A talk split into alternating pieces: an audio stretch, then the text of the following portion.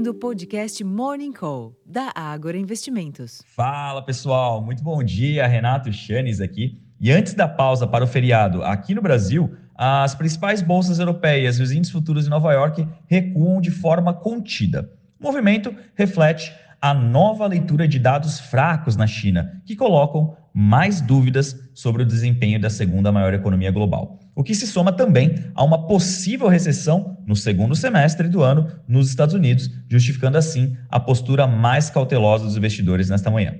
Para além dos mercados acionários, o dólar perde força no exterior e exibe viés de baixa, enquanto que os contratos futuros do petróleo ensaiam alguma recuperação após caírem durante a madrugada e os preços futuros do minério de ferro tiveram leves ganhos de 0,06% na madrugada em Dalian, portanto praticamente estáveis, cotados ao equivalente a 108 dólares e 15 cents por tonelada.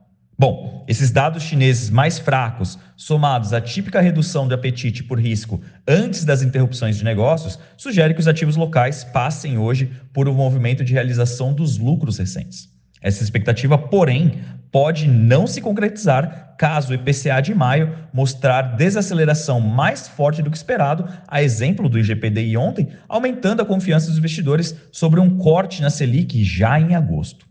Além disso, os investidores devem avaliar as implicações das recomendações do grupo do trabalho da reforma tributária na Câmara para a adoção de regimes fiscais específicos para ao menos cinco setores da economia, com operações com bens imóveis, ou seja, empresas de construção civil e cadeia do setor imobiliário, serviços financeiros como bancos, corretoras, mercado de títulos e bolsa, seguros, cooperativas e combustíveis e lubrificantes.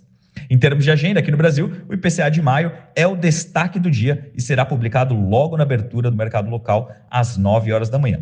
Em virtude no corte do preço da gasolina e a desaceleração dos preços de alimentos, as projeções apontam por uma alta de 0,33% do indicador em maio, ante avanço de 0,61% em abril. No acumulado em 12 meses, o IPCA deve arrefecer a 4,03%, ante 4,18% em abril.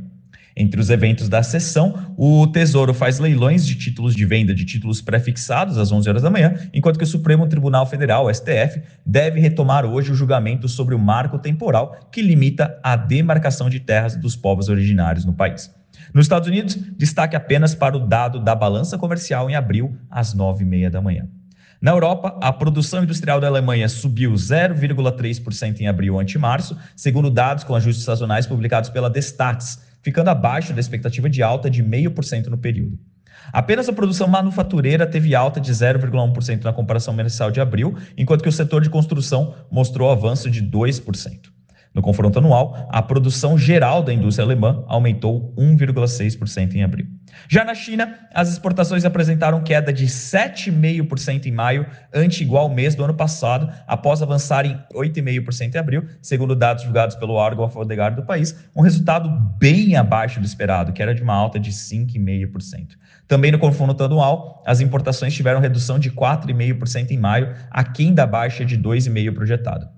Lembrando que em abril, as importações já haviam recuado 7,9% na mesma base de comparação, portanto, mais um dado errático sobre a segunda maior economia do mundo e, lembrando, o nosso maior parceiro comercial. Portanto, entre dois pesos e duas medidas, quem é que vai sobressair após esses dados da balança comercial chinesa? A desaceleração de um importante parceiro comercial brasileiro ou a expectativa de queda na Selic? Ao que tudo indica, a abertura dos negócios vai ser bastante agitada por aqui, principalmente à luz de um feriado que se avizinha. Eu vou ficando por aqui, desejando a todos um excelente dia, uma ótima sessão e até a próxima, pessoal. Tchau, tchau.